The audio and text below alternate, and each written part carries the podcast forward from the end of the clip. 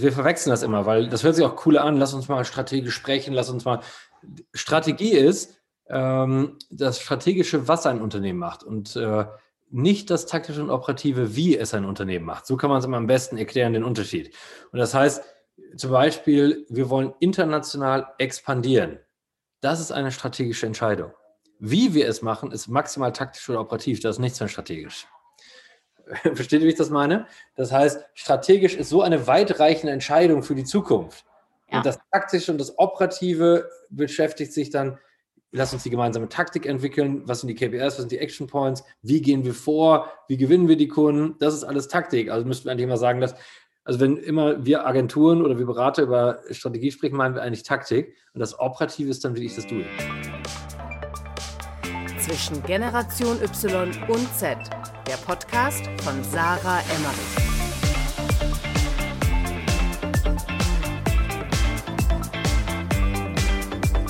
So, kurze Werbeunterbrechung, bevor es losgeht mit Zwischengeneration Y und Z. Und ihr wisst ja, dass ich eine Beratungsagentur für Influencer-Marketing habe. Und da werde ich ganz, ganz oft gefragt, Sarah, wie arbeitet ihr eigentlich? Mit welchen Tools arbeitet ihr? Und wie findet ihr die richtigen Influencer?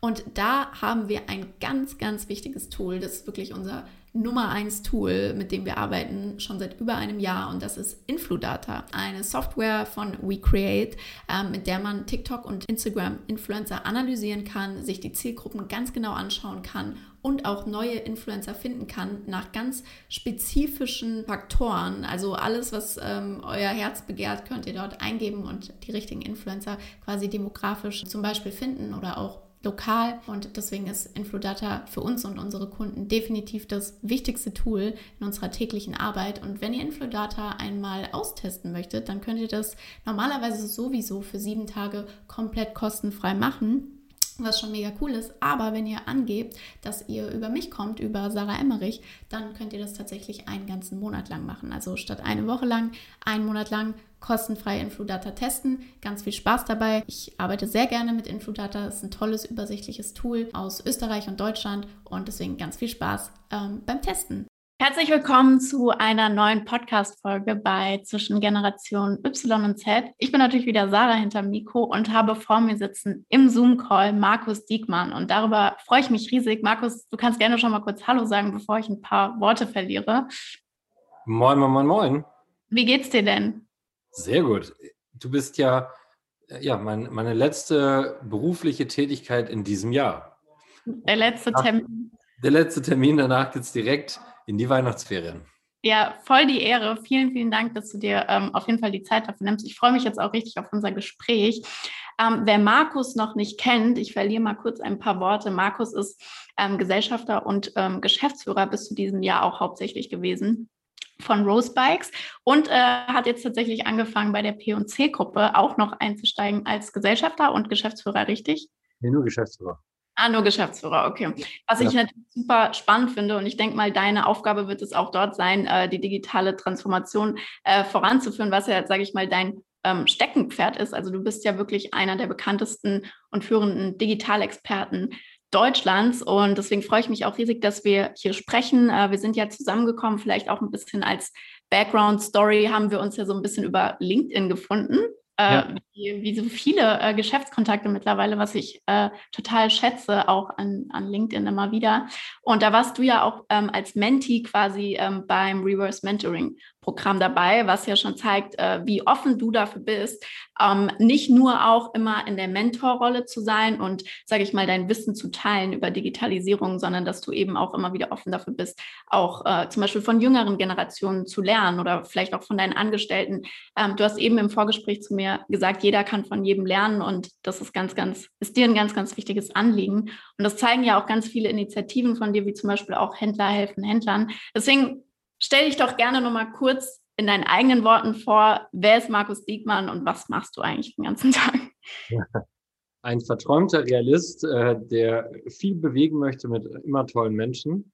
Und äh, so kann ich mich, glaube ich, kurz beschreiben und unverbesserlicher äh, und unzufriedener Optimist. Und ich glaube, das trifft es immer ganz gut, so würde mein Vater mich auch beschreiben. Und äh, habe immer das Glück gehabt, viel ausprobieren zu dürfen, viel machen zu dürfen und wir haben ja mit Votebase, äh, haben uns an einem tollen Startup beteiligt, was digitales Wählen möglich machen möchte, was ich ultra cool finde, wenn ich mir vorstelle, dass demnächst auch in Ländern, wo vielleicht das Wahllokal nicht direkt vor der Tür liegt, wo wir einfach der, der Demokratie helfen. Und das machen wir mit coolen Leuten wie Stefan äh, von Shopware, dem Gründer, und Manuel Neuer zusammen zum Beispiel. Oder ähm, Doktor, dort kümmern wir uns um die psychische Gesundheit. Und zwar kannst du ähm, online dich beraten lassen, wenn du denkst, zum Beispiel, du hast Probleme mit Depressionen. Äh, ja, und das ist, das finde ich so ultra cool, dass, dass ich da überall mitmachen darf. Und äh, komme ursprünglich aus der Agenturszene, genau, und dann Rose natürlich, das hast du schon gesagt, als äh, Online-First Omnichannel-Händler, 80 Prozent Online-Umsatz auf 150 Millionen. Das ist natürlich cool. Wir konnten den Umsatz fast verdoppeln in den letzten, der letzten Zeit und mit so viel Dynamik und so viel, was da passiert, mit so mit dir im Austausch. Also, das heißt, ich glaube, das Handelsblatt hat mich letztens den Paradiesvogel genannt, der, äh, weil er in so ultra vielen verschiedenen Initiativen unterwegs ist. Und meine Lieblingsinitiative neben Händler helfen Händlern ist natürlich, damit alle Kinder die gleiche Chance haben. Und jetzt geht es auf die nächste Fahrradtour mit Jan-Josef Liefers und Tim Bensko und dann dürfen Leute 500 Euro zahlen, dann können sie mitfahren an einem Tag und wir wollen damit 50 bis 100.000 Euro einsammeln, die dann wieder an die Kids gehen. Genau, das mache ich so. Ihr seht, ich mache alles Mögliche. Ja, da frage ich mich auch immer, das habe ich mich schon in unserem allerersten Telefongespräch vor ein paar Monaten gefragt, wie zum Teufel kriegst du das alles unter einen Hut? Aber da bin ich sehr gespannt auf den Manager-Magazin-Artikel, von dem du eben erzählt hast. Ähm, ja. weil, ähm, eben war das Manager-Magazin bei Markus zu Hause und ich glaube, da erfahren wir ein bisschen mehr über dein Team im Background, wie du das alles gewuppt kriegst, oder? Ja, und ich glaube, das ist ja immer das, wo du und ich uns auch schon öfter darüber unterhalten haben früher war ja irgendwie so, dachte ja der Chef, er wäre eines Unternehmens, er wäre auch wieder Papst, er wäre ja. unfehlbar, weiß alles. Und heute ist ja die Wahrheit, du hast ja so ein starkes Team und wenn ich nicht das, wir nennen das immer Spaß, Team Diekmann, wenn das Team Diekmann nicht da wäre, dann würde ich das nicht alles hinkriegen. Das heißt, ich habe wirklich den kompletten Kopf frei, mich um strategische Themen kümmern zu dürfen, äh, gemeinsam mit dem Team mutige Entscheidungen treffen zu können. Und das gelingt mir nur wegen diesem mega, mega mäßigen Team. Ja, cool. Das sind meine Eltern, die mich unterstützen mit den Kids und alles, weißt du? Ja, klar. Du, ähm, das Spannende, was ich ja jetzt hier oder warum ich mich jetzt auch freue auf das Gespräch, ist ja, du bist ja so wirklich Digitalexperte. Also so ein bisschen, was jetzt halt aufgeploppt ist vor 10, 20 Jahren, dieses Thema, hey, ähm, wir sind jetzt hier ein Handelsunternehmen, äh, wir, wie zum Beispiel äh, Rose Bikes, wir machen Fahrräder. Wir müssen jetzt quasi äh, digital werden, wir müssen jetzt ins E-Commerce-Geschäft ähm, reingehen. Und ich bin ja jetzt quasi die Person, die jetzt heute rumläuft und sagt, ja, mach mal Influencer-Marketing, das ist die Zukunft. Warum würdest du denn sagen, bist du überhaupt Experte für Digitalisierung? Also wie hat sich das entwickelt? Wie ist das entstanden? Als wir, als wir damals ja gestartet haben, das war ja wirklich so die Zeit, wo digital noch nicht so in den Köpfen der Menschen waren. Da gab es äh, da gab's mal den Spruch über uns, äh, wir wohnen ja hier so ländlich, das sind die, die den ganzen Tag nur Pizza essen und mhm. da auch nicht arbeiten. Das sind so ganz komische Typen, die sitzen in meinem Keller, die sind auch kreidebleich äh, und die machen irgendwas mit Computern. Und guck mal, sie haben auch recht, hier ist die Pizza. Das heißt, sie haben tatsächlich recht, die essen den ganzen Tag nur Pizza. Und das hatte sich aber dann relativ schnell gelegt und ähm, irgendwann war es dann plötzlich ganz cool und dann haben die Eltern auch erkannt, sag deinen Kindern, sie sollen nicht Banker werden mehr. Nicht, dass Banker ein schlechter Beruf ist, aber du kannst doch in der Digitalszene was machen. Und ich hatte das große Glück, dass ich einer der ersten BWLer in der, in der damaligen E-Commerce-Szene war. Und die damalige E-Commerce-Szene bestand mehr aus IT-Lern, wenigen Designern noch und vielen Logistikern. Das war so die alte E-Commerce-IT-Szene. Äh, und oh ja, und dann war ich einer der ersten BWLer und plötzlich haben mich alle Leute gefragt, wie siehst du das eigentlich? Und dann hatte ich ein Buch rausgebracht, E-Commerce lohnt sich nicht, und hatte die erste äh, betriebswirtschaftliche Planungsrechnung für Online-Shops veröffentlicht. Und äh, wie sich das aufbaut, genau, und das hier so auf, äh, zack, so auf 300 Seiten damals. Äh, ich habe extra einen Trick gemacht, ich habe schön gestaltet das Buch, dass es auch gut aussieht, weil ich dachte, es ist groß, es ist schwer, ähm, es sieht klug aus, aber niemand liest ja 300 Seiten sich im Detail durch, also muss es auch hübsch machen. Genau, das war der ganze Trick. Und dann dachten alle, der kann was. Und seitdem heißt es immer, ja, der scheint ja der Digitalexperte zu sein, weil er ein Printbuch gemacht hat. Das ist schön, dass du das Buch erwähnst, weil von dem Buch hast du uns ja schon bei der Mastermind erzählt. Ganz kurzes Hintergrundwissen. Markus war ja als Special Guest eingeplant bei unserer Mastermind Experience, die wir mit Benny im November in Portugal gemacht haben. Leider konntest du wegen Corona-Maßnahmen nicht persönlich dabei sein, aber wir haben trotzdem einen Digital-Workshop gemacht, drei Stunden lang mit Markus und Sebastian Bomm äh, von Rose Bikes. Und äh, da hast du uns auch schon erzählt, äh, diese Story über das Buch E-Commerce lohnt sich nicht. Und da wollte ich jetzt nochmal fragen, kannst du das vielleicht mal kurz für unsere Zuhörer erzählen? Wie habt ihr das gemacht? Wie habt ihr das aufgebaut? Weil ich diesen Move, dieses Buch zu machen zu dieser Zeit, ich weiß gar nicht mehr, wann das war, vielleicht kannst du es auch nochmal sagen, total spannend fand und euch das ja ähm, voll den Expertenstatus auch gegeben hat. Wie habt ihr das gemacht? Absolut. Und wir hatten damals eine Agentur und äh, waren so zu der Zeit vielleicht 40, 50 Leute, äh, Shopmacher. Äh, ich glaube, als ich die verkauft habe, waren wir mehr so 90. Und unser Durchbruch bei Shopmacher in der E-Commerce-Szene war tatsächlich das Buch. Und wir haben uns extra entschieden, kein digitales Produkt, zum Beispiel eine PDF zu machen, sondern wirklich auf ein, obwohl wir E-Commercer waren, was wirklich unerwartet für uns war, auf ein Printprodukt zu setzen. Ja. Wenn du das Geschäftsführern gibst, die deine potenziellen Kunden ja sein sollen, können sie es nicht wegschmeißen. Und nochmal, es sieht gut aus, du stellst es in Regal, du guckst immer drauf, das ist das Thema. Und das war nicht nur für die Akquise mega, so das war das Erste. Dann bin ich zum Verlag hingegangen und hatte tatsächlich viele Angebote von großen Verlagen, die sagten, das Buch hört sich super an, die Storyline machen wir mit dir gemeinsam. Und hier, du kriegst sogar ein großzügiges Angebot, du kriegst 10.000 Euro und das ist verdammt viel Geld, weil das ein Fachbuch ist, das ist kein Publikumsbuch und beim Fachbuch kriegt man eigentlich gar nichts, sondern kriegt nur eine erfolgsabhängige kleine Beteiligung pro verkauften Buch, aber nicht upfront. Dann habe ich gedacht, 10.000 Euro, das ist ja ganz schön scheiße. 10.000 Euro, dafür kann ich es auch komplett selber machen, ohne ja. Verlag weil ich hatte sowieso schon den Zugang zu vielen Zeitungen. Äh, online konnten wir, also online irgendwo das reinstellen und die Druckkosten konnten wir uns auch leisten. Also haben wir das komplett selber gemacht. Ich habe mit diesem Buch 100.000 Euro Überschuss nach Abzug von allen Kosten mit, äh, ja, wirklich komplett äh, Total äh, TCO, Total Cost of Ownership, wenn man alles abzieht, 100.000 Gewinn gemacht. Und das zeigt, wenn man die Wege immer anders geht und sich neue Wege sucht, dann und auch äh, heute zum Beispiel keinen Verlag mehr dafür braucht. Und das finde ich in dieser Welt so spannend, wie du einfach ja, alte Modelle komplett neu denken kannst. Ja, und das hat es dann so erfolgreich gemacht. Was war eure Auflage? Ähm, ich glaube, das ist äh, 10.000 oder 11.000 Mal verkauft worden.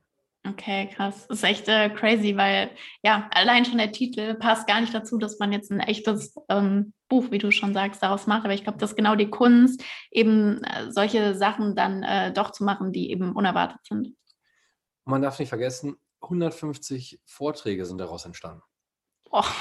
Ja, also, äh, weil, dieses, äh, weil dieses Thema, die hießen dann ähm, Killer Commerce, äh, Mut oder Tschüss, hieß diese Vortragsserie. Die ist 150 Mal gebucht worden, die Vortragsserie zu diesem äh, Buch. Und das, hat, das heißt, das war das Akquise-Element überhaupt für Shopmacher damals.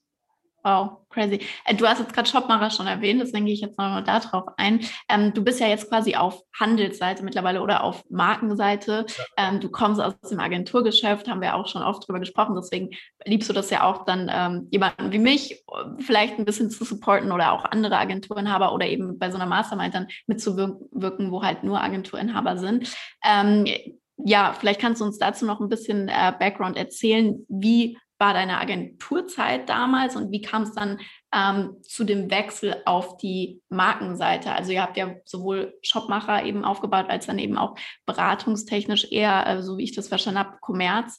Ja. Ähm, wie kam es dann von der Agenturseite auf die Markenseite und warum? Ich bin wirklich, ich hatte das ja eben eingangs gesagt, und das war auch kein Witz, ich bin so ein verträumter Realist, der viel bewegen möchte. Und ich, was mich immer gestört hat, ich habe diese Freiheit und diese Flexibilität in Agentur und auch das Kreativsein, das habe ich geliebt, aber eins hat mir immer gefehlt. Äh, Dinge wirklich bis zum Ende erfolgreich nicht nur zu konzipieren, sondern umzusetzen und erfolgreich auszubauen. Das ja. hat mir gefehlt. Und das hat mich, das hat mich wirklich immer gestört. Und dann ja. habe ich gesagt, okay, dann muss ich einer der Chefs halt im Handel oder beim Hersteller werden, damit ich selbst das entscheiden kann, mit dem coolen Team, dem Team vollen Freiraum geben kann, aber wir mit Power das wirklich durchziehen und bis zum Ende und groß machen.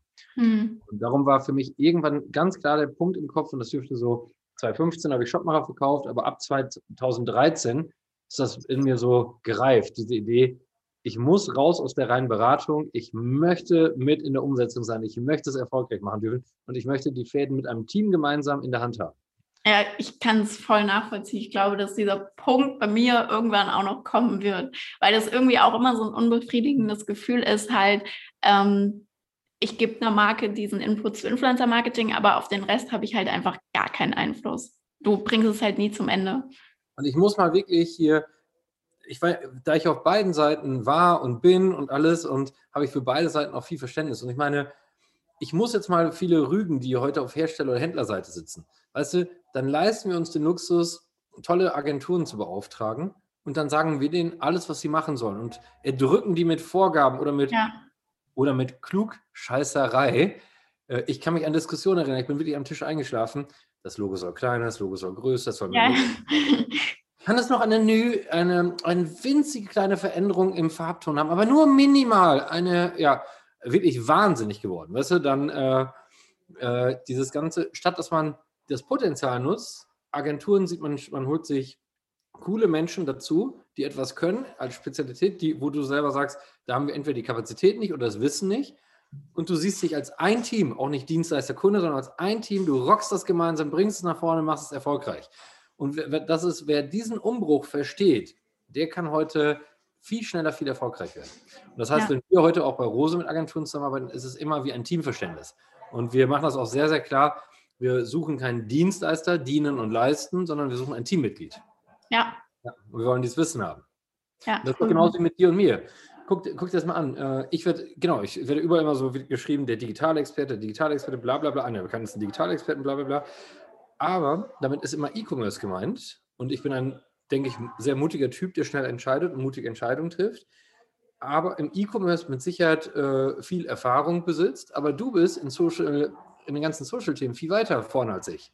Das heißt, das ist auch digital. Und dann muss man, hat man den Punkt, wann hat man, meine Mama, ciao. Ciao. wann ist der Punkt erreicht, wo man, äh, wo ich eigentlich nicht mehr der digitale Experte bin, sondern du bist der digitale Experte und am Ende sind wir alle digitale Experten, weil digital so ein großes Thema ist. Ja, voll. genau, dass man eigentlich sagen kann, ähm, jeder von uns Experte, jeder lernt von jedem und alle lernen gemeinsam und gemeinsam nach vorne. Ja, mega cool zusammengefasst. Ich glaube, bei dir ist halt dieses Thema, diese digitale Transformation überhaupt gerade bei diesen älteren Unternehmen voranzutreiben. Bei mir kommen die dann erst, wenn die schon da ein bisschen weiter vorne sind und dann sagen, oh, wir müssen jetzt aber mal Influencer-Marketing machen. Das heißt ja noch ein bisschen spezifischer. Ähm, aber du berätst ja auch zum Beispiel so Unternehmen wie Baby One oder Borussia Dortmund, den Fußballverein, Bundesliga, Erste Liga. Ähm, berätst du ja auch, wie kann man sich das vorstellen? Also sitzt du dann irgendwie einmal im Monat mit denen in einem Call, so wie wir jetzt hier beide? Oder und die fragen dich ja, äh, was sollen wir jetzt hier äh, posten? oder äh, worum geht es da? Und wie läuft das ab? Tatsächlich immer dann um Transformationsfragen. Ja. Und, äh, ich, das hört sich doof an, das über sich selbst zu sagen, aber ich bin immer der Typ, der den Mut reinbringt. Das heißt, der gemeinsam, häufig haben die Unternehmer, Unternehmerinnen auch viel Mut, das Team hat viel Mut und ich helfe nochmal mit, diesen Mut tatsächlich dann auch wirklich bis zur Umsetzung, bis zur Entscheidung zu bringen. Das ist häufig dieses optimistische den Mut und natürlich das Wissen, es einfach schon sehr häufig gemacht haben zu dürfen. Das bringt dann auch etwas Schritt eins, Schritt zwei, Schritt drei. Aber meistens ist, was ich immer festgestellt habe, meistens ist das Wissen in den Firmen schon häufig da aber es muss nur, ich bin der Begleiter, der dann vielleicht mit äh, durchzieht, dass wir es auch wirklich umsetzen und es wirklich auch machen. Und ich glaube, dafür bin ich immer der richtige Typ. Und, und was sind dann, ja, sorry. Das ist wirklich äh, je nach Unterschied. Bei B1 habe ich das sehr eng begleitet. Da war ich wirklich einen Tag die Woche zum Beispiel. Ah, okay. Und dann immer mit der Geschäftsführung gemeinsam und da haben wir uns ausgetauscht. Und auch da, die, hat, die hatten viel Ahnung und viel Erfahrung. Ich hatte viel Erfahrung. Wir haben das einfach zusammengebracht und auch da nicht wie Dienstleister und Kunde, sondern es war ein Team gemeinsam, gemeinsam nach vorne. Und was sind dann wirklich so die Fragen, die da, die, also die diese Unternehmen beschäftigen oder die ihr klärt? Wie, wird der Handel der Zukunft sein? Wie mhm. stellt ich das Management-Team auf? Äh, wie führe ich heute? Was sind heute die An äh, Unterschiede zu damals? Äh, wie kann man rasant wachsen? Wie verpackt man so ein rasantes Wachstum? Wie geht es eigentlich? Was sind die Killer, was sind die Killerfaktoren im E-Commerce? Produktpreis, Reichweite, Service, Organisation, IT und Prozesse.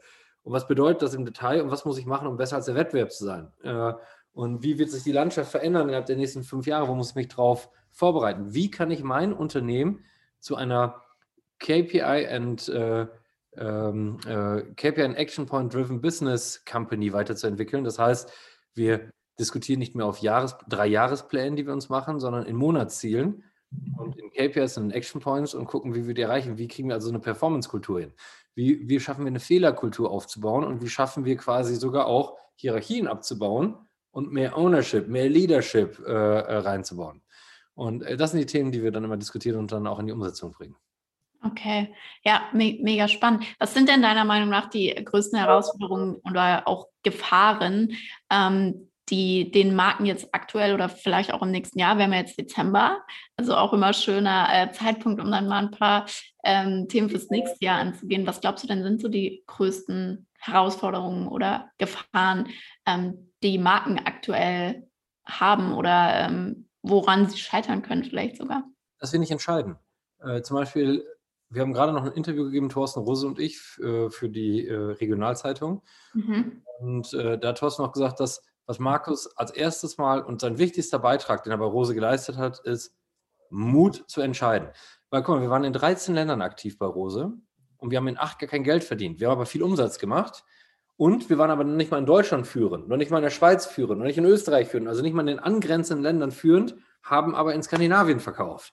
Überall hatten wir Country Manager und so weiter. Und wir haben in vier Wochen entschieden, uns nur noch auf fünf Länder zu fokussieren.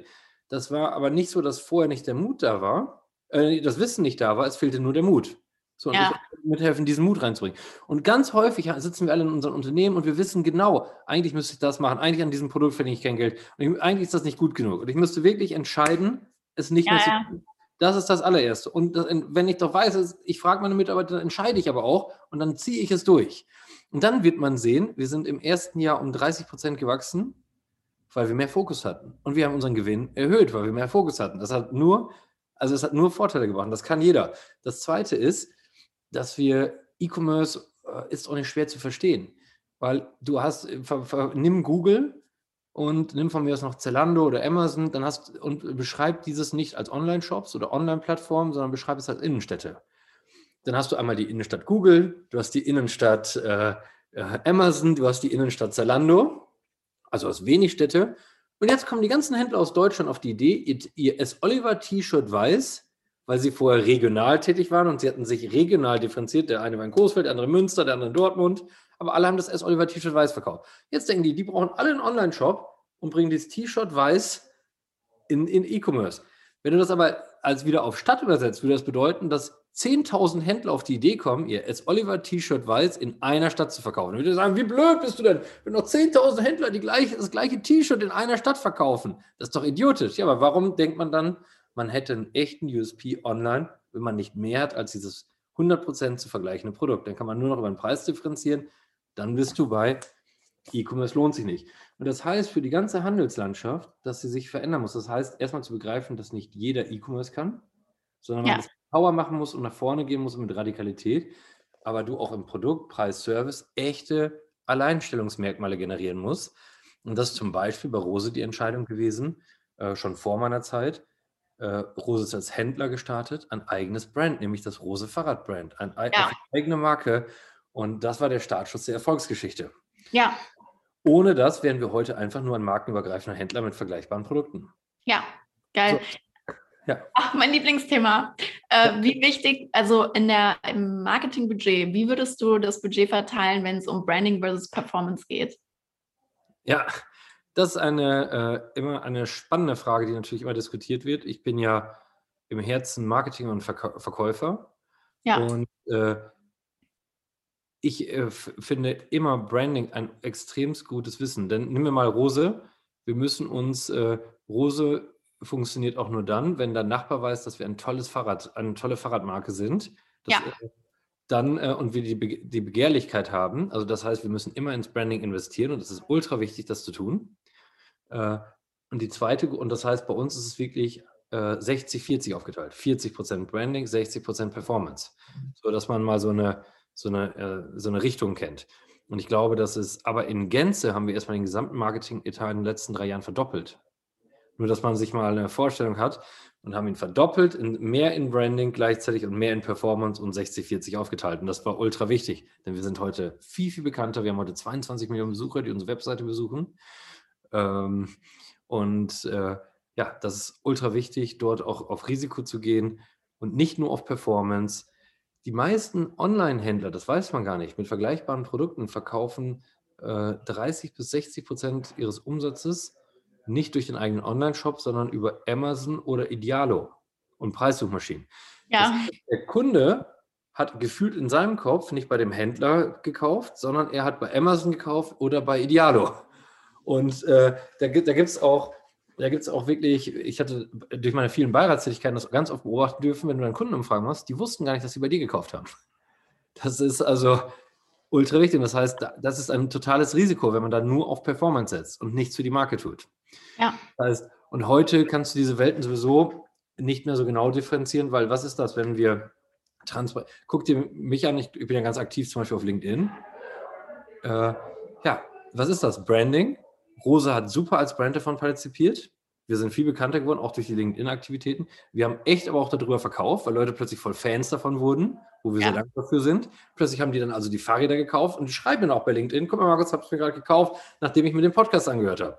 Oder ja. nachdem ich gesehen habe, wie transparent ihr mit euren Zahlen umgeht. Und jetzt bin ich voll Fan von eurem Unternehmen, habe das gekauft. Also es ist Branding, Performance gleichzeitig und alles, äh, und du kannst sofort die Interaktionsraten und alles Mögliche sehen und wie oft es ausgespielt wird. Und so ist es ein Mix aus allem und so sind auch die, die Welten auch da sehr, vereng, äh, sehr eng vernetzt in der Customer Journey.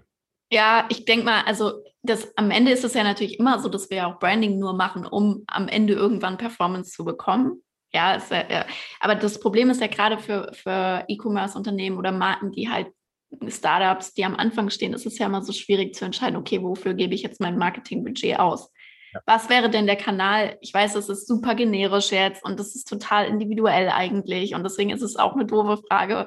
Aber äh, was wäre der Marketingkanal, auf den du jetzt setzen würdest, wenn du halt jetzt nicht wie bei Rose Bikes, keine Ahnung, Millionen im Marketing-Etat hättest, sondern wenn du jetzt gerade im E-Commerce äh, vielleicht die ersten Steps machst oder vielleicht gerade mal fünf- oder sechsstellige Umsätze hast. Ja, das finde ich ja heute das Faszinierende. Ne? Das Faszinierende finde ich, ich komme ja noch aus der Zeit, ich habe ja graue Haare, da wuchs man ja, indem man stationäre Läden aufgemacht hat. Das heißt, ja. wenn man ein Startup irgendwie anfangen wollte, musste man erstmal Läden aufmachen. Das ja. war ultra komplex. Und heute kannst du, oh ja. was ich machen würde, ist, äh, ich würde voll über Social gehen. Also das wäre mir, da, ich würde auch da meine ganze Kraft reinpumpen das ist für mich der schnellste und logischste Weg, weil wo werden dann heute Produktinspirationen sich geholt? Social. So, also wäre ich schon mal da. Ich würde immer in, über mein eigenes Netzwerk an Bekannten, würde ich mich breiter streuen. Dann würde ich immer klassisch, aber Social, nicht nur Insta, äh, äh, sondern ich oder äh, TikTok oder sonst was, nur, nicht nur das sehen, sondern ich würde auch LinkedIn und alles das immer mit betrachten ähm, und würde da die ganze Breite mitnehmen. Ich würde immer zusehen, dass ich die Leute an meiner Startup-Story teilhaben lasse. Das heißt, ich würde nicht nur die Produkte bewerben, sondern ich ja. würde Leute, äh, weil nicht nur die Produkte, ich glaube, wir zeigen zum Beispiel auf Instagram, da fällt mir das immer auf, auch als Händler, wir zeigen immer zu viel Produkte und zu wenig Story. Ja. Und wir müssen viel mehr Story und auch da transparent uns reingucken lassen. Und ein super Beispiel ist für mich natürlich mein guter alter Freund äh, Johannes äh, Kliesch von Snox. Äh, ich durfte ja auch Mentor bei Snox sein. Und umgekehrt ist er ständig Mentor von mir und so tauschen wir uns dann mal aus. Und das ist ja auch, äh, ist keine Einbahnstraße und machen es wechselseitig. Und wenn man mal sieht, wie die es geschafft haben, über ihre Transparenz, auch in der Person, weil sie die Leute an ihrer Startup-Story haben teilhaben lassen, dass Snox daraus plötzlich zur Marke wurde. Ja. Genau, und das ist der Weg, den ich heute immer so gehen würde.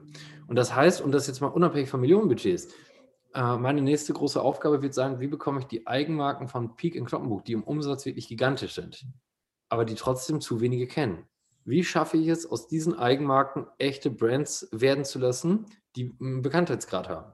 Und da werde ich auch einen verrückten Weg gehen und ich werde transparent, wir werden äh, das alles dokumentieren, wie wir diese Marken repositionieren, wie wir es aufbauen. Das heißt, wir werden nicht nur T-Shirt, Hemden oder Hosen oder Blusen Fotos auf Insta teilen demnächst, sondern wir werden sie wirklich an dieser Story teilhaben lassen, wie wir das machen. Ja, mega cool. Also super, super Tipp. Und das ist auch das, wo, worüber ich ja mit unseren Kunden hauptsächlich ganz viel spreche. So diese Social Media Kanäle wirklich zu verstehen und wie die funktionieren und wie das Storytelling dort funktioniert. Kennst du eigentlich das Buch? Haben wir schon mal darüber gesprochen, Building a Story Brand? Nee.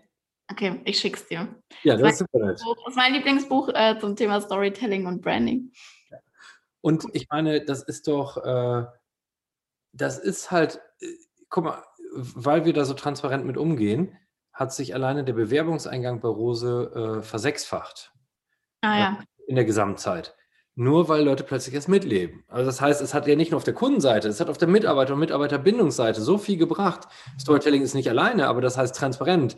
Äh, Transparenz und authentisch äh, Leute mitleben lassen, das ist der neue Zeitgeist und das wird immer wichtiger. Und so, das ist, muss auch Teil des, der Marketing-Story sein. Und das verstehen Startups wunderbar, die meisten, aber traditionelle Unternehmen tun sich da sehr, sehr schwer. Und das sieht man, du kannst dir auch angucken, wenn du zum Beispiel bei About You oder auch bei uns bei Peak in Kloppenburg, wenn du dir die Insta-Kanäle anschaust, wie wenig Interaktion auf den meisten Produktfotos kommt. Ja. Das heißt, da siehst du ja, der Kunde hat schon entschieden, das reicht mir nicht. Ja. Und trotzdem wird nicht anders agiert. Ja. Ja, ja hoffentlich in der Zukunft schon. Ja, ja, ja, wir werden da viel tun und werden das machen und werden da auch mutige Wege gehen. Aber es ist, wir werden das mit dem Team und auch da, äh, auch da bin ich wieder angewiesen, wir, äh, dass unser Team maximalen Ownership kriegt, weil nochmal, ein, ein Chef ist nur dafür da, strategische Entscheidungen zu treffen und den Mut reinzubringen und sonst Sparringspartner seiner Mitarbeiter zu sein. Aber ich finde, jeder Spezialist ist der Chef für seinen Themenbereich. Du hast jetzt gerade schön das Wort strategisch angesprochen, was ja. mich wieder zu einem Thema von der Mastermind führt, was ich auch unbedingt noch von dir ähm, einmal in diesem Podcast erklärt haben will, und zwar der Unterschied zwischen strategisch, taktisch und operativ. Ja. Das hast du bei der Mastermind, das war für mich wirklich so, das ist mir so krass ähm, hängen geblieben. Ähm, vielleicht kannst du da nochmal äh, erklären, weil du bei der Mastermind gesagt hast, hey, wir reden immer über Strategie, Strategie, Strategie, aber eigentlich äh, sind nur ein Prozent von allen Entscheidungen sind eigentlich strategisch. Eigentlich ist alles mal taktisch oder operativ. So. Ja, ja. Das, genau, es, wir verwechseln das immer, weil das hört sich auch cooler an. Lass uns mal strategisch sprechen, lass uns mal. Strategie ist ähm, das Strategische, was ein Unternehmen macht. Und äh, nicht das taktische und operative, wie es ein Unternehmen macht. So kann man es am besten erklären, den Unterschied. Und das heißt, zum Beispiel, wir wollen international expandieren. Das ist eine strategische Entscheidung. Wie wir es machen, ist maximal taktisch oder operativ. Das ist nichts mehr strategisch. Versteht ihr, wie ich das meine? Das heißt, strategisch ist so eine weitreichende Entscheidung für die Zukunft. Ja. Und das taktische und das operative beschäftigt sich dann lass uns die gemeinsame Taktik entwickeln, was sind die KPIs, was sind die Action Points, wie gehen wir vor, wie gewinnen wir die Kunden, das ist alles Taktik. Also müssten wir eigentlich immer sagen, dass, also wenn immer wir Agenturen oder wir Berater über Strategie sprechen, meinen wir eigentlich Taktik. Und das Operative ist dann wirklich das Doing. Und äh, was du ja auch, fand ich, so schon erklärt hast, ist auch nochmal, man wird ja eben am besten dafür bezahlt, wenn man auf der strategischen Ebene, was du ja auch machst eigentlich, ähm, du bist jetzt auf dem Level, wo du halt wirklich strategisch berätst. Also ähm, vielleicht kannst du mal sagen, was sind so wirklich strategische Fragen in einem Unternehmen? Es kann ja zum, zum Beispiel, kauft man einen Wettbewerber? Das ist eine tatsächlich zum Beispiel hochkomplexe ja. strategische Frage. Und wenn man einen Wettbewerber kauft, der vielleicht jetzt gerade auch in einer Schieflage ist, das jetzt zum Beispiel gerade in der Corona-Zeit, ist es äh, sind viele in die Schieflagen. Jetzt gucken viele Unternehmen gerade und rufen mich auch deswegen an und sagen, Markus, was hältst du davon, wenn wir dieses Unternehmen, das angeschlagen ist, jetzt kaufen würden? Die Grundsatzfrage ist, man muss mal genau hinschauen, nur ein Unternehmen zu kaufen, wenn ich damit nichts machen kann, ähm, weil es muss zu meiner Kern-DNA passen. Und Strategie ist auch immer eine häufige Diskussion, was ich, äh, nehmen wir mal das Unternehmenskauf als ein Beispiel, oder ich kaufe einen Online-Shop oder ich steige in E-Commerce ein oder ich steige in Social dann, und ich habe das noch nie vorher gemacht, habe noch nie ein Unternehmen gekauft, bin noch nie in Social eingestiegen, habe noch nie ein E-Commerce gemacht, dann sind das alles Themen, die kann ich nicht, weil es nicht meine Kern-DNA ist, weil ich es noch nie gemacht habe. Und immer wenn es keine Kern-DNA ist, muss man sich erstmal strategisch bewusst sein, wie schwer das ist und dass das ein wirklicher Change des Unternehmens ist und dass man das mit vollem Bewusstsein machen muss. Und das ist das zum Beispiel ein großer Teil meiner Tätigkeit, die darauf vorzubereiten und zu sagen, hey, das ist wirklich ein Meilenstein, den wir erreichen wollen. Da müssen wir, und gerade wenn man eine gewisse Größe als Unternehmen hat, ist es auch nicht einfach, sich so zu verbiegen, sondern man muss dann genau gucken, was wollen wir erreichen und wie kommen wir von A nach B. Und das ist wirklich dann dieser Taktik, neben der Strategie, dieser Taktikplan, den wir dann ausarbeiten. Und dann, ja, aber strategisch vorher die Entscheidung, warum willst du einen E-Commerce, warum willst du die Firma kaufen, warum willst du im Social, auch im Social Commerce Vollgas geben, warum willst du das tun? Und das auch in der Logik wieder umzudrehen, nee, dann, das ist nämlich meine Fangfrage, die ich mal gerne stelle, warum willst du das tun? Und sagen, ja, da will ich viel Geld verdienen, da will ich Umsatz gewinnen sag doch erstmal, was der Kunde davon hat, dass ja. du das machst. Und das wird immer vergessen in der Argumentation. Warum? Zum Beispiel hatte mich letztens einer angerufen und hat gesagt, Markus, wir wollen jetzt im E-Commerce Gas geben. wir machen heute 30 Millionen online und wir wollen jetzt auf 100. Und wir haben richtig in die Logistik investiert. Und wir haben jetzt die beste Logistik wirklich. Ne? Okay, ist die eure Logistik denn jetzt schneller als die Logistik von Amazon? Nee, der kam aus dem Elektronikbereich. Dann hast du ja nicht die beste Logistik. Wie lange brauchst du? Ja, wenn er jetzt kauft, kriegt er in einer Woche seine Ware. Dann bist du ja nicht der Beste. Hm, du willst das also machen, weil du mehr Umsatz machen willst und deine Läden nicht genug machen, denkst du, genau, aber da musst du dich umstellen. Das heißt, du musst dir überlegen, erstmal, bisher war ich ein stationärer Händler, welche Online-Services muss ich anbieten, um da radikal gut zu sein? Welche Produkte eignen sich eigentlich perfekt äh, für diesen Online-Shop und wie muss ich vielleicht mein Sortiment erweitern? Vielleicht habe ich einen kleinen Laden und habe da bisher 1000 Produkte drin und online brauche ich vielleicht 5000. Oder umgekehrt, ich spezialisiere mich online auf irgendeinen Bereich und verknüpfe das mit Super Services. Einer meiner Lieblingsbeispiele ist dann zum Beispiel immer zu diskutieren, warum schafft eigentlich der stationäre Handel es nicht, äh, der in einer Stadt ist, innerhalb von drei Stunden die Textilklamotten zu Hause beim Kunden zu haben oder die Elektronikartikel oder ja. sonstiges. Warum braucht er länger als Amazon? Das verstehe ich nicht. Weil der Laden ist da. Äh, und wenn wir das heute mal in der Foodbranche sehen, ja, ja. eine Stunde. Also müssten wir lernen, was bedeutet, wenn man wirklich da radikal angreifen muss, wie muss ich mich verändern, wie muss ich mich komplett neu aufstellen, wie muss meine Kern-DNA zukünftig sein, um das zu können. Und das ist das, wo ich als Trainer und Coach immer die Unternehmen dann begleite. Kennst du schon die Arrive-App? Mhm. Ja. Mhm. Ich wollte nämlich jetzt, ich wollte da heute mal bestellen, tatsächlich. Die versuchen ja genau das. Die versuchen ja wirklich mittlerweile ähm, wirklich Geschenke, Waren, Klamotten. Das, ich habe da reingeguckt vor ein paar Tagen und ich war ähm, positiv geschockt, was es da alles für Brands und so gibt, wo du innerhalb von 30 Minuten laut Versprechen die Sachen nach Hause geliefert bekommst. Ja. Also ich weiß nicht, ob, wo es das auch überall gibt, ob das mittlerweile nur in Berlin ist. Ich glaube, es ist nur in Berlin momentan, ne? Glaube ich. ich. Äh, spannend. Ich werde mal berichten, ähm, ja. welche ich bestellt habe, ob das und wie das funktioniert. Wie, da sieht man, wie mit welcher Dynamik ja. wir unser Unternehmen ähm, immer neuerdings weiterentwickeln müssen, wie wir Services neu denken. Und nur weil, und dafür ist eins ganz wichtig, es man, man hat ja immer so ein paar Sätze, die man immer wieder zitiert und alle, die mit mir lange zusammenarbeiten, die gähnen immer, weil die den schon zum tausendsten Mal gehört haben. Und eins davon ist, Kritik, äh, Change ist, also ist keine Kritik an der glorreichen Vergangenheit, sondern eine Notwendigkeit für die Zukunft. Das wird immer verwechselt die Leute, wenn wir sich verändern sollen, verändern müssen, Unternehmen, denken die, aber haben wir nicht immer alles gut gemacht? Wir waren doch erfolgreich. Und äh, die das, empfinden das immer als Kritik, sehr viele. Und wenn wir sagen, nein, wir, wir müssen auch da unseren Mindset verändern und müssen uns Dauer verändern, und das ist super, lasst uns eine Tra Dauertransformationsfreude entwickeln. Und äh, das bedeutet aber viel Positivität und viel Veränderungswille. Und man darf nicht vergessen, der Mensch ist ein Gewohnheitstier. Und äh, das ist so und äh, das heißt, es ist nicht einfach, Dauertransformationsfreude zu sitzen. Ja, definitiv. Ich glaube, jeder hat da innerlich so ein, ähm, selbst wenn man ein neugieriger Mensch ist oder jemand, der gerne Veränderungen hat, äh, jeder hat da immer so ein, ähm, ja, wie heißt das, Widerstreben in sich dagegen. Absolut. Wie triffst du denn Entscheidungen? Triffst du Entscheidungen intuitiv? Ähm, ja, ich höre also ich habe drei Säulen, wie ich Entscheidungen treffe. Das eine ist, mhm. ich bin, äh, das meinte ich ja am Anfang auch, darum ist, ich bin wirklich sehr fantasievoll. Das ist immer irgendwie in mir geblieben.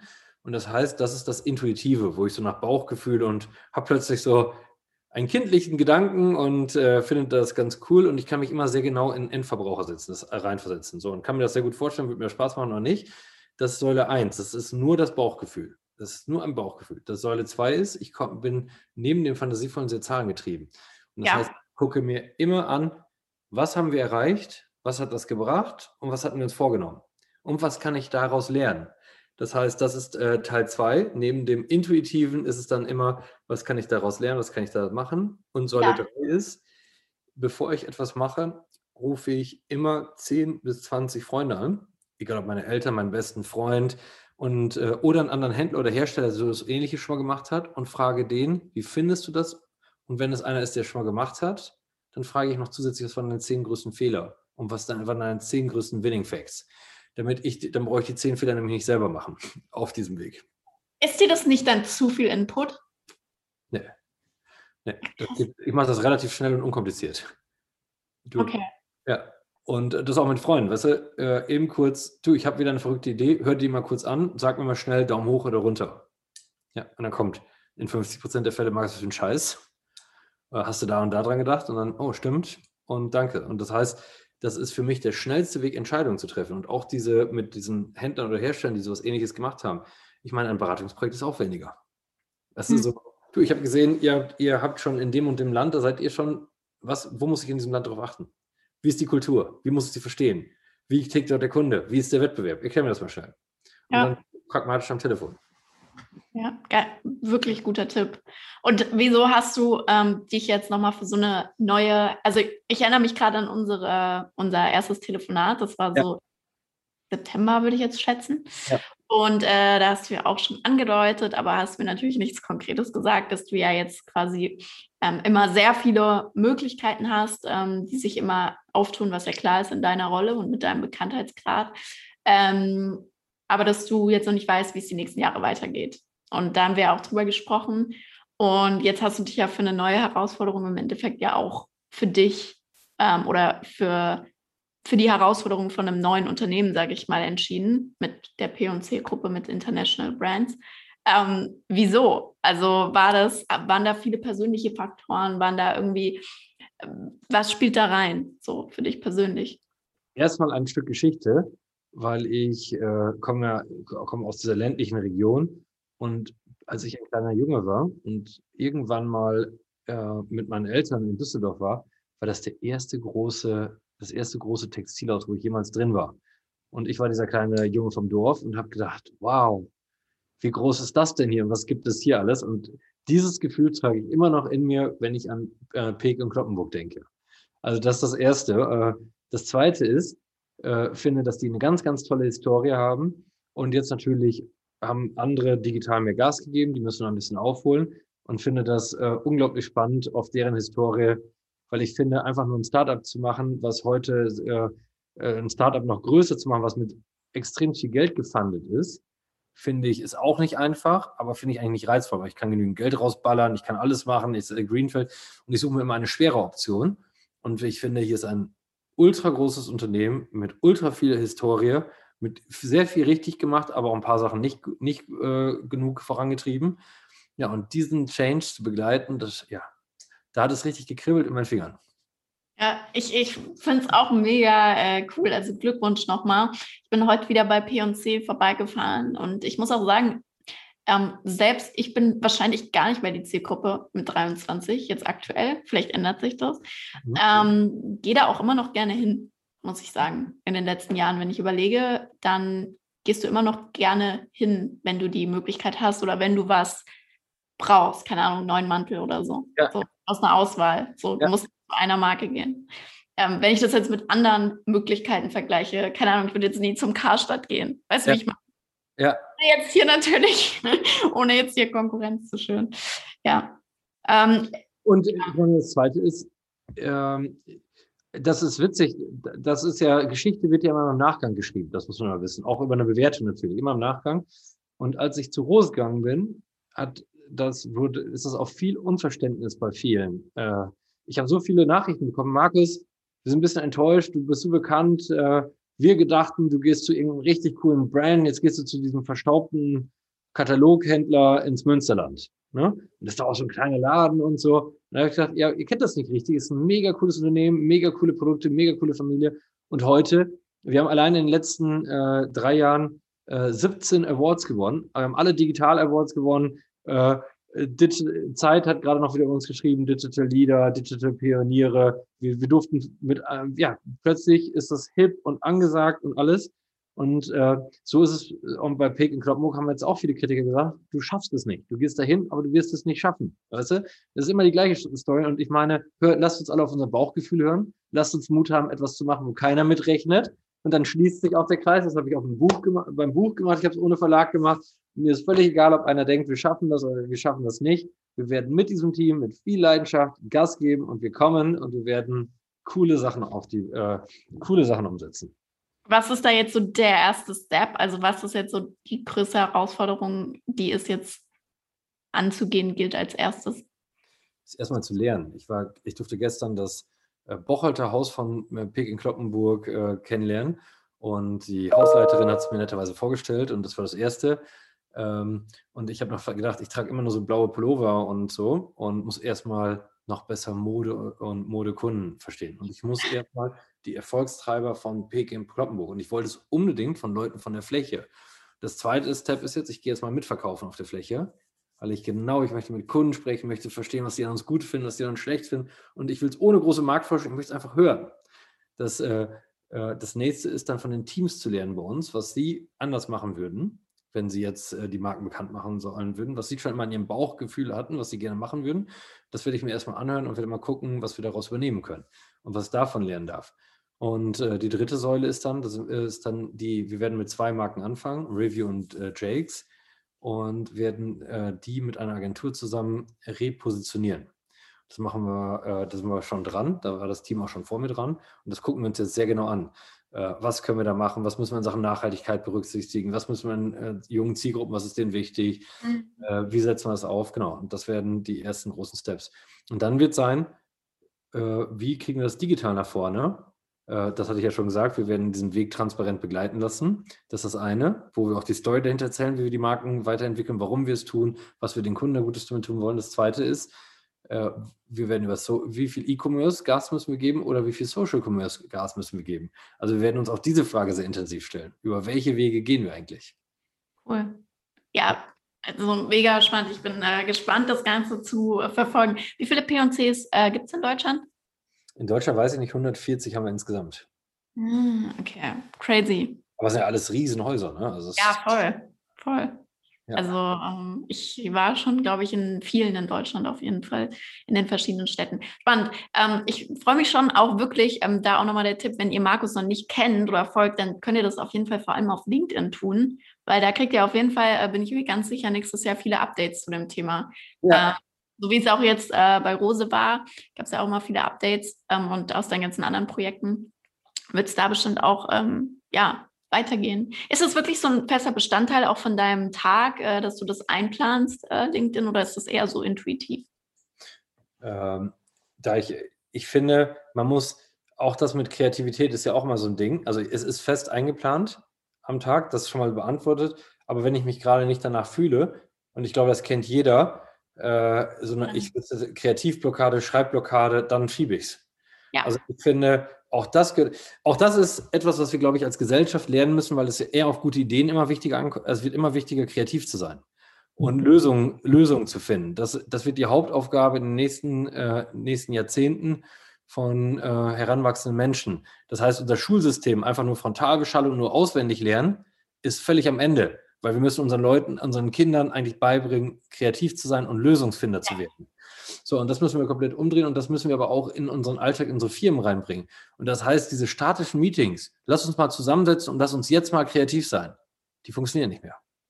Sondern wir müssen äh, auch dafür neue Wege finden, Kreativität Freiraum zu geben, Kreativität entfalten zu lassen. Voll. New Work. Ja, ja, und da, so schlimm wie Corona ist, Menschen wurden krank, Menschen sterben, das ist dramatisch.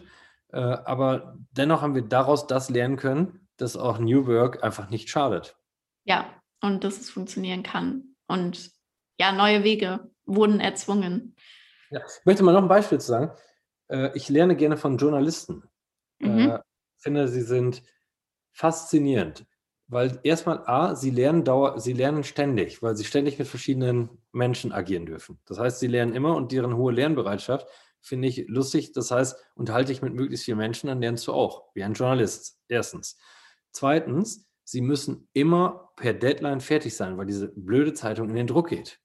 Das heißt, die haben krassen Deadline-Druck jede Woche oder jeden ja, Tag, wenn es Tageszeitungen sind. Aber dennoch schaffen sie es, kreativen Lösungen zu finden. Und das machen sie, weil sie häufig sehr viel Freiraum in der Gestaltung des Tages haben. Und ich zum Beispiel habe ich mich letztens noch mit einer tollen äh, Journalistin unterhalten und die erzählte mir, sie ist die Haushaltsführende daheim. Ne? Das heißt, sie kümmert sich um beide Kids mehr. Und sie kann trotzdem Vollzeitjob machen, weil sie macht vier Stunden morgens, wenn die Kids in der Schule sind. Und sie macht vier Stunden abends, dann passt der Mann auf die Kids auf.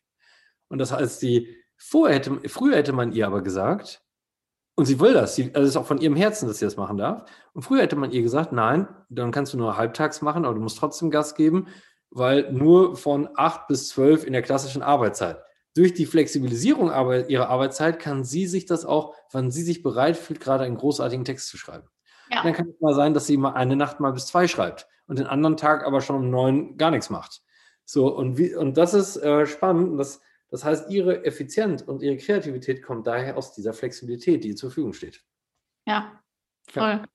Bei uns im Team ist ja auch äh, genauso. Also ist alles komplett frei und ähm, jeder kann im Endeffekt arbeiten, wann er will und wo er will und wie er will. Was natürlich auch immer, hatte ich auch spannende Diskussionen wieder in den letzten Wochen und Monaten. Bist du wirklich so Team ähm, Homeoffice oder sagst du, hey, nee, es ist schon besser, wenn die Leute im Büro sind, dann sind die produktiver und also wie stehst du so in diesem Konflikt als Unternehmer, hey, ich muss mein Team zusammenhalten und die müssen ja auch produktiv sein und oder sagst du, nee, das ist einfach Bullshit, ein Unternehmen kann auch super funktionieren, selbst wenn jeder im Homeoffice ist. Ähm, ist zwar schön, die Möglichkeit zu haben, ins Büro zu gehen, aber man braucht es nicht. Man muss ja in der Diskussion immer mehr, mehrere Seiten berücksichtigen. A, ist es deine Kern-DNA? Das heißt, guck mal, als ich Shopmacher gegründet habe und mit Thomas Müller zusammen, äh, als wir noch sehr jung waren, äh, 24er waren wir es gegründet haben, äh, da, da waren wir nur, am Anfang waren wir nur Beratung. Und wir waren ja immer unterwegs. Da war jeder von uns sowieso nur remote. Kein Mensch war im Büro. Verstehst du, was ich das meine? Das heißt, da hat es ja auch geklappt. Das heißt, ich komme aus einer Welt, die man schon mit sehr viel Flexibilität umgehen konnte. Das heißt, mein Bauchgefühl sagt, hey, das ist ja easy machbar. Aber wir haben auch viele Menschen, die nicht so die, die es nicht so gewohnt sind und die einfach es auch lieben, in ihrem Büro auf ihrem Arbeitsplatz zu sitzen. Und dann ja. gibt es eine dritte Fraktion, die können es gar nicht. So, das heißt, du hast, äh, weil sie vielleicht zu Hause die Möglichkeit gar nicht haben oder sonst was. Und das heißt, du hast schon mal drei verschiedene Säulen, die du dabei berücksichtigen musst. Und das ist wie mit dem Du oder Sie. Bin ich Team Du oder bin ich Team Sie? Ich bin das Team Du und jeder darf mich duzen, aber ich zwinge keinem auf, mich zu duzen. Und ich sage jedem, ist, jeder darf mich duzen, und wenn er möchte und würde mich sehr darüber freuen. Und ich habe mein ganzes Leben schon alle geduzt. Aber wer sich wohler fühlt, mich zu siezen, soll mich doch siezen. Weil ich finde, das neue Zeitgeist ist nämlich nicht Homeoffice, Remote oder ähm, äh, voll im Büro, sondern flexible Möglichkeiten anzubieten. Egal ob mit dem Du oder Sie und nicht, wir denken, mit dem, mit dem New Work denken wir teilweise auch wieder zu schwarz-weiß. Wir radikalisieren zu sehr sondern wenn du dich wohler fühlst bei uns im Büro, komm im Büro. Wenn du sagst, du brauchst viel Kreativität und du musst vielleicht joggen, während du dabei deine Telefonkonferenz machst oder einen Spaziergang machst und du die AirPods im Ohr hast und du dich ja besser fühlst und deine Ergebnisse stimmen, mach es doch bitte. Das heißt, es gibt so viele verschiedene Persönlichkeiten und dafür müssen wir mehr Möglichkeiten bieten.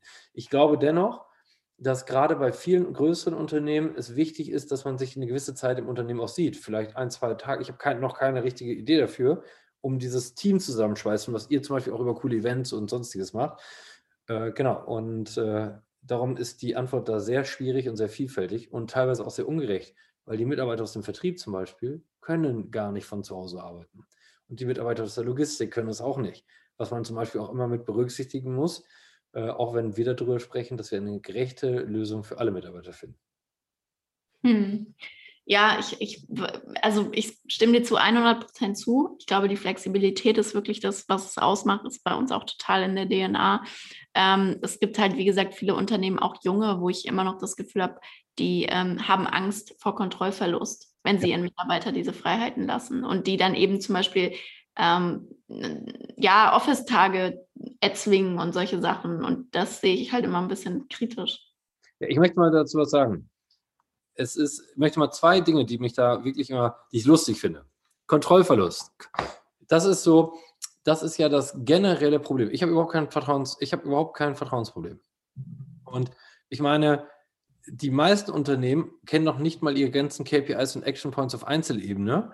Wir reden aber über Vertrauensverlust.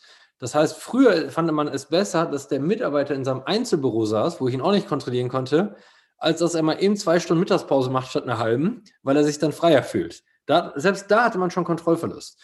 So, obwohl man ihn gar nicht kontrollieren konnte. Jetzt gibt es eine Studie, die hatte mir letztens ein äh, befreundeter Professor gezeigt.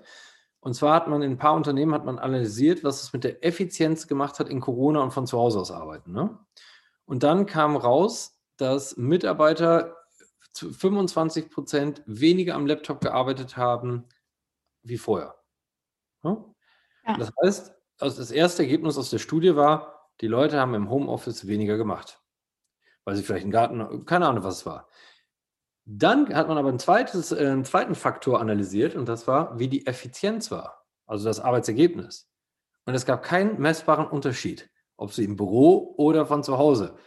Das heißt, das Ergebnis war, dass sie wahrscheinlich im Büro auch 25 Prozent, sie waren vielleicht am Laptop und hatten immer ihren Finger drauf, aber haben auch nicht nichts gemacht, weil die Effizienz gleich war. Und das heißt, das ist, äh, das heißt, gibt den Leuten Freiraum und sie werden kreativ sein und sie werden Lösungen finden für dich. Ja statt sie an den Laptop im Büro, am Büro zu fesseln. Und nur dann beobachtet sie. Das ist meine Botschaft. Ja, mega geil. Also feiere ich sehr. Ähm, was ist denn, um, um, von dem Thema mal ein bisschen wegzukommen, ähm, jetzt noch so ähm, zwei, drei letzte Fragen, ähm, dann kommen wir auch zum Schluss. Ähm, was ist denn dein Weg? Also sitzt du wirklich da und überlegst dir strategisch, hey, wie bleibe ich mit der neuen Generation zum Beispiel in Touch? Wie informiere ich mich darüber? Äh, was kann ich von einem Johannes lernen? Warum tausche ich mich jetzt mit einer Sarah aus? Keine Ahnung, mit wem du dich noch austauschst. So, und sitzt du da wirklich da strategisch und machst das bewusst oder ist es eher so, das passiert, weil du sowieso so offen bist und so ein auch Freigeist teilweise? Ähm, und wie bleibst du generell, ähm, sage ich mal, wirklich up-to-date und relevant, sage ich jetzt mal? Also machst du das bewusst oder passiert das einfach dadurch, dass du so viele verschiedene Projekte machst? Nee, ich habe das wirklich das Glück, dass es, dass es bei mir einfach ja, in mir ist und dass ich es nicht bewusst mache, und ich bin, bin immer schon, das liegt, meine Eltern haben immer gesagt, frag immer jeden, wenn du etwas wissen möchtest. Ja. Und äh, geh auf jeden zu und frag ihn. Und wenn du äh, äh, denkst, und hinterfrag auch alles. Und du kannst jedem jede Frage stellen. Und das habe ich bis heute in mir so drin. Und ich liebe es einfach zu lernen. Ich liebe es, mich inspirieren zu lassen. Und alle meine Ideen, die ich bisher umgesetzt habe, äh, kamen immer aus solchen Gesprächen. Und das heißt, ich habe noch nie eine Idee gekriegt, weil ich einfach am Schreibtisch saß und gewartet habe, dass und mir genommen hat, diese eine Stunde werde ich mal überlegen, welche Idee mir für dieses Problem einfällt. Nie geklappt. Es hat immer in diesen Gesprächen, es ist immer in diesen Gesprächen passiert. Es ist beim Joggen passiert, es ist in der Sauna passiert, es ist beim Pod, also vielleicht beim Hören eines Podcasts oder mit dem Austausch eines Händler, Händlerin oder äh, Hersteller, Hersteller oder whatever mit einem anderen Unternehmen oder Agenturen oder sonst was passiert. Und äh, da ich da so viel Erfolg für mich selbst mit hatte, aus den positiven Learnings, ist das auch immer der Weg gewesen, den ich auch bis heute immer weitergehe. Und darum stecke ich einen Tag pro Woche ins Netzwerk, einen ganzen Tag. Und das bewerbe ich auch. Jeder Mensch sollte einen Tag pro Woche äh, ins Netzwerken und damit ins Lernen. Netzwerken äh, verbinde ich immer mit Lernen und so bleibe ich auch up to date, weil äh, der eine erzählt mir was über das, der andere über jenes. Und das mache ich schon sehr taktisch äh, welche Themen ich mir wann angucke, weil ich sage, also ich wäre jetzt nicht der Typ, der in den Rotary Club sich reinsetzt und äh, jede Woche sich mit diesen gleichen Leuten über irgendwas äh, unterhält, der bin ich nicht, sondern ich gehe mir dabei auch beim Netzwerk immer sehr thematisch vor, welches Thema muss ich gerade können und womit beschäftige ich mich gerade und wer kann mir da helfen. Ja, ja, voll. Ich glaube, ähm, ich finde das so spannend, weil, also ich würde jetzt auch mal behaupten, ich bin auch eine Person, das, it comes natural to me. Ich muss mich dafür nicht anstrengen. Es ist einfach, ich habe einfach diese Neugier und diese, dieses Interesse auch an anderen Menschen, mich mit denen auszutauschen, was mir immer wieder auch selbst dann was bringt, ohne dass man das bewusst macht. Und ich finde das immer ganz schwer, das äh, jemandem zu erklären, der das irgendwie dann eben vielleicht nicht hat. Und dann frage ich mich, kann man das lernen? Weißt ja, ich meine? Das ist dieser alte, schreckliche Spruch, Schuster, bleib bei deinen Leisten ich glaube, das ist etwas, was wir uns auch zutrauen. Jeder kann etwas lernen, aber jeder sollte eher auf sein Bauchgefühl hören, was seine wirkliche Stärke ist. Und äh, ich möchte mal ein Beispiel dazu sagen. Ich habe ganz ursprünglich Steuerfachangestellter gelernt und mein Vater hat mir letzte Woche ein tolles Kompliment gesagt. Gut, dass du nicht auf mich gehört hast, auch wenn es mich damals wirklich ein bisschen wütend gemacht hat, dass du diesen gesagt hast, dass der blödste Beruf für mich selber als Person, nicht weil es ein blöder Beruf ist, den ich jemals gemacht habe, weil er hat mich zu Tode gelangweilt und ich habe ihn nicht verstanden, weil ich einfach kein Talent für diesen Job hatte. Ich hatte einfach keins. Das heißt, die Langweile kam nicht, weil es langweilig ist, sondern weil ich kein Talent hatte. Und ich hätte es lernen können, ein guter Steuerfachangestellter zu werden, mit Ach und Krach und hätte mich disziplinieren, disziplinieren müssen und so weiter. Habe ich nicht. Und daraus ist meine, habe mich umentschieden und dadurch ist mein Weg entstanden, wie er entstanden ist. Und das heißt, aber wenn du doch der beste Steuerfachangestellte bist, oder Fachangestellten, dann mach das doch. Dann sei einfach darin der Beste und dann lern nicht, das Personal Brand zu werden. Dann lern nicht, Social Marketing zu können. Weißt du, dann kannst du, das heißt, was ist deine Stärke? Fokussiere dich darauf und guck, was du für ein Typ bist und was zu dir passt. Und ich ja. glaube, das ist der richtige Weg. Und wenn du merkst, äh, und du kannst, äh, das heißt, das ist wie im Sport. Du kannst, wenn du Tennis spielst, du kannst lernen, in der Rückhand besser zu werden, wenn, aber dann wirst du die Zeit, die du für die Rückhand trainierst, wirst du nicht für deine mega geile Vorhand verwenden können, statt die Vorhand noch stärker zu werden, werden zu lassen. Und darum, lange Rede, kurzer Sinn, sieh zu, dass deine Stärken immer stärker werden und deine Schwächen nicht schwächer. Ja, sieh zu, dass deine, ja, macht Sinn. Ja. Voll. Und ich glaube, das ist auch ganz wichtig, das war mein kurzes Learning von diesem Jahr, kann ich mal an der Stelle teilen. So wirklich, okay, was, wenn man ein Team aufbaut, dann, wie ich es dieses Jahr äh, angegangen bin, dann wirklich sich bewusst zu sein, okay, was, wo muss ich wirklich zu 90 Prozent nichts mehr mit zu tun haben? Ja. Und was ist das, was ich wirklich jeden Tag machen muss, weil das die Kunden bringt oder weil das halt eben wichtig ist da, oder weil das eben meine Stärke ist. Ja. Ultra spannend. Ja, und das heißt, und das ist auch, ein, das ist auch eine Herausforderung, wir suchen uns häufig in unseren Teams Leute, die so ähnlich ticken wie wir. Ja, ja, ja. Das ist der falsche Weg. Such dir immer Leute, die, und dafür gibt es eine ganz, ganz tolle, ähm, wenn du immer über die Will- und Skill-Matrix gehst und sagst, Will, Motivation für ein Thema und Skill ist Erfahrung. Nicht, äh, das heißt, wie viel Erfahrung besitzt, hat jemand schon etwas gemacht. Wenn du zum ersten Mal ein Haus baust, wirst du zig Fehler machen. Wenn du zum zweiten Mal das Haus baust, wirst du viel besser machen. So. Das heißt, ich schreibe mir mal jedes Thema auf. Das ist das eine, was ich mache. So was, was sind die nächsten zehn taktischen äh, Projekte, die jetzt kommen? Und dann gucke ich mir an, wie mein Team zusammengesetzt ist. So, will ist häufig bei den Leuten, die im Umfeld sind, meistens sehr hoch. Aber es kann auch sein, dass zum Beispiel einer ein Thema machen muss. Der ist, hat zwar grundsätzlich mega Bock auf Rose oder Peking Kloppenburg, aber vielleicht für dieses Thema nicht. Dann ist der Will auch da niedrig. Äh, da muss ich ihn motivieren und muss ich ihn inspirieren und sagen, hey, das Thema ist wichtig, mach es trotzdem. So, dann habe ich Skill, Erfahrung. Wer fehlt, wie ist das hoch? Wenn es nicht hoch, wenn der nicht hoch ist, dann muss ich ja das ersetzen. Dann muss ich entweder eine Beratungsfirma reinholen, eine Agentur, oder ich muss jemanden einstellen, der das dann schon mal gemacht hat und kann und das ergänzt. Das heißt, so stelle ich mir immer meine Teams zusammen. Das ist das eine Muster und in meinem engsten Team gucke ich immer äh, dazu, wer passt von den Werten zu mir. Aber ähm, das heißt, Werte müssen identisch sein, ehrlich, authentisch, bodenständig aber ansonsten möglichst anders, damit die Vielfalt es zum Großen macht. Mhm. Ja, und die Will und Skill, das sollte, man, äh, das sollte jeder für sich mal trainieren. Das heißt, immer wenn wir ein neues Thema angehen, dann sollten wir uns immer unser, unsere Mannschaft angucken, im Will and Skill, sind wir da gut aufgestellt oder nicht.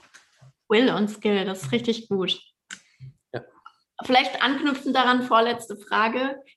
Was wäre wirklich so ein berufliches oder auch persönliches Learning aus den letzten Jahrzehnten, was du mit uns teilen kannst? Hör niemals darauf, was die anderen sagen. Wir haben in der, im Wirtschaftsgymnasium, hat mir mein Lehrer gesagt, werd Reiseverkehrskaufmann, weil du hast kein Talent für BWL. Das hat mich wirklich sehr enttäuscht, weil ich hatte mir schon mit 16 die, die, die Wirtschaftswoche abonniert damals. Damals war das noch was sehr Großes und ähm, habe alles mir schon angehört, wenn Leute über Business und habe mir alles schon so angeguckt und dachte, ich spürte richtig, das ist in mir, das ist meine Leidenschaft und hatte ein gutes Gespür und dann sagte er mir, kannst du nicht. Dann haben die Leute gesagt, ihr seid die Pizzaesser, die kreidebleich im Keller sitzen, macht doch lieber Banker. Dann haben mir Leute, mir Leute wollten immer Tipps geben und sei dir treu und hör da, Tipps sind wichtig und lern von anderen, aber lass dir nie reinreden, was du für ein Typ bist, sondern hör auf dein Bauchgefühl und mach, was dein Bauchgefühl dir sagt. Und unsere Schule, unser Wirtschaftsgymnasium hatte letztens äh, ihr, zigte, zig, äh, ihr besonderes Jubiläum. Ich glaube, sie wurde 50 Jahre alt. Und ich durfte die Hauptrede halten. Ja. Und äh, am liebsten wollte ich sagen, hört niemals auf eure Lehrer, geht raus, macht, was ihr wollt. Und äh, durfte, durfte dann natürlich sagen, wie viel diese Schule mir gebracht hat. Ja. Nein, hast du wirklich gesagt? das musste ich ja. Ich konnte ja nichts anderes machen. Es wäre unhöflich gewesen dem Geburtstag gegenüber. Ja. Mm, sich selber treu zu bleiben. Und jeder äh, weiß doch genau, was ihn glücklich macht oder äh, nicht. Entscheidet, was euch glücklich macht. Und ihr werdet erfolgreich. Mm. Ja, schön zusammengefasst. Dann, äh, ich weiß nicht, ob du jemals eine Podcast-Folge von mir zu Ende gehört hast. Du hast ja gesagt, du bist ein Fan. Aber es gibt immer eine letzte Frage. Und zwar, ob du lieber 20 Jahre früher oder später geboren wärst, wenn du dich entscheiden müsstest. das ist, diese Frage ist ja sehr spannend, weil ich wäre manchmal gerne, also ich finde, jedes Jahrzehnt hatte etwas, darum ist es schwierig zu beantworten, aber manchmal denke ich, vor 20 Jahren war noch ein bisschen, manchmal war es schön, einfach äh, keinen Laptop, kein Handy zu haben. Und äh, wenn ich sehe, wenn mein Papa früher nach Hause kam, dann war der einfach da für uns und hatte den Kopf aus.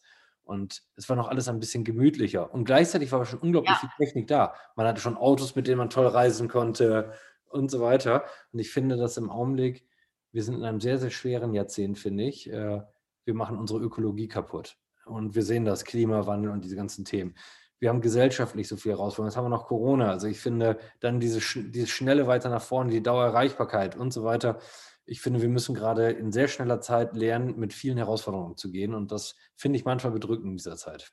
Hm. Aber wenn du so ein Unternehmer, muss ich jetzt doch nochmal was fragen, du hast ja wirklich jetzt beschrieben, du hast so ein Unternehmerherz ähm, und Unternehmertum ist ja auch, oder vielleicht ist es auch jetzt eine These, die ich aufstelle und du sagst, nein, ist ja eigentlich immer auf Wachstum aus. Hm.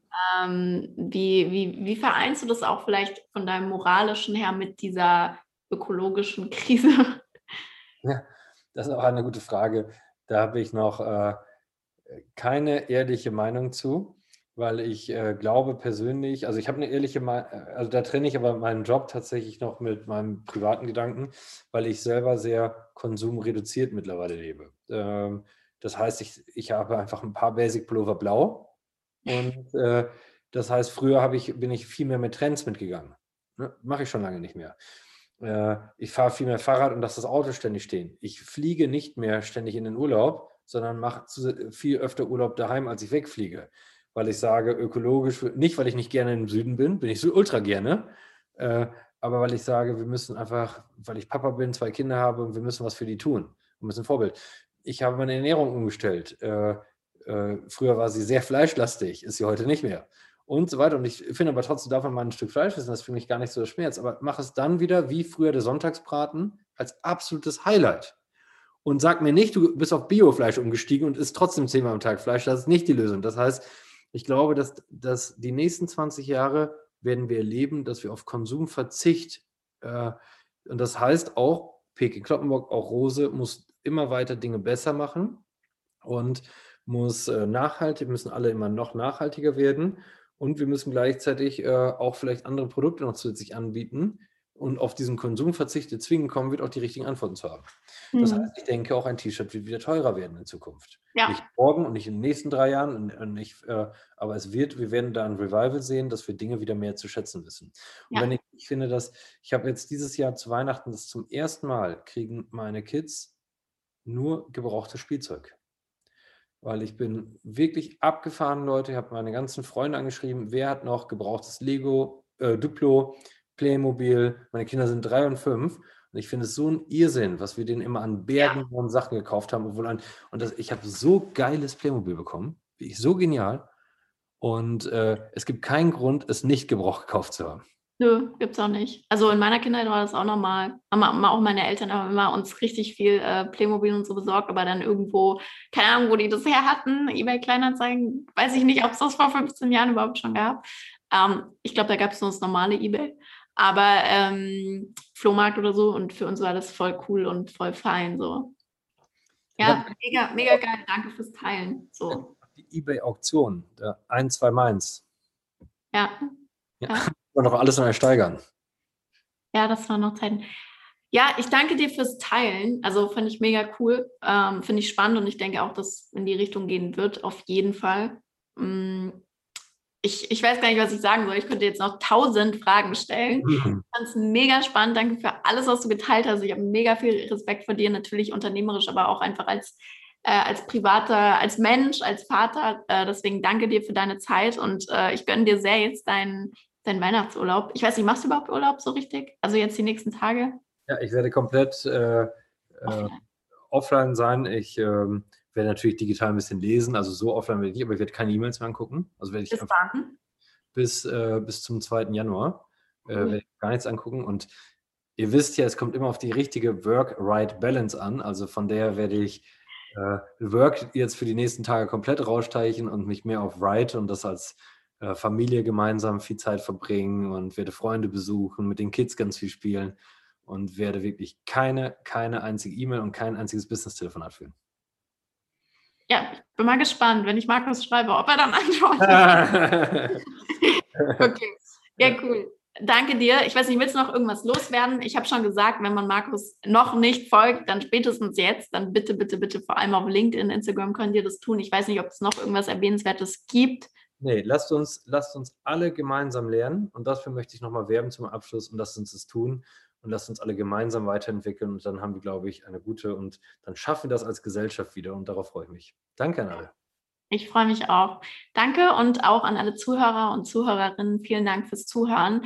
Ähm, danke, dass ihr bis zum Ende hier zuhört, äh, dass ihr da jedes Mal am Start seid. Und ähm, wenn ihr zwischen Generation Y und Z noch nicht abonniert habt, dann könnt ihr das jetzt machen, egal ob ihr hier bei Spotify oder bei Apple oder wo auch immer zuhört. Und man kann jetzt übrigens, ich weiß gar nicht, ob du es schon wusstest, Markus, man kann jetzt ähm, sogar Bewertungen abgeben bei Spotify für Podcasts. Und das würde mir natürlich super viel bedeuten, wenn ihr das macht. Ansonsten hören wir uns in der nächsten Folge im neuen Jahr ähm, diese Folge wird wahrscheinlich noch dieses Jahr 2021 rauskommen. Und dementsprechend äh, vielen Dank für euren Support und bis bald. Und danke für deine Zeit, Markus. Ciao, ciao. Danke, ciao, danke. Ciao.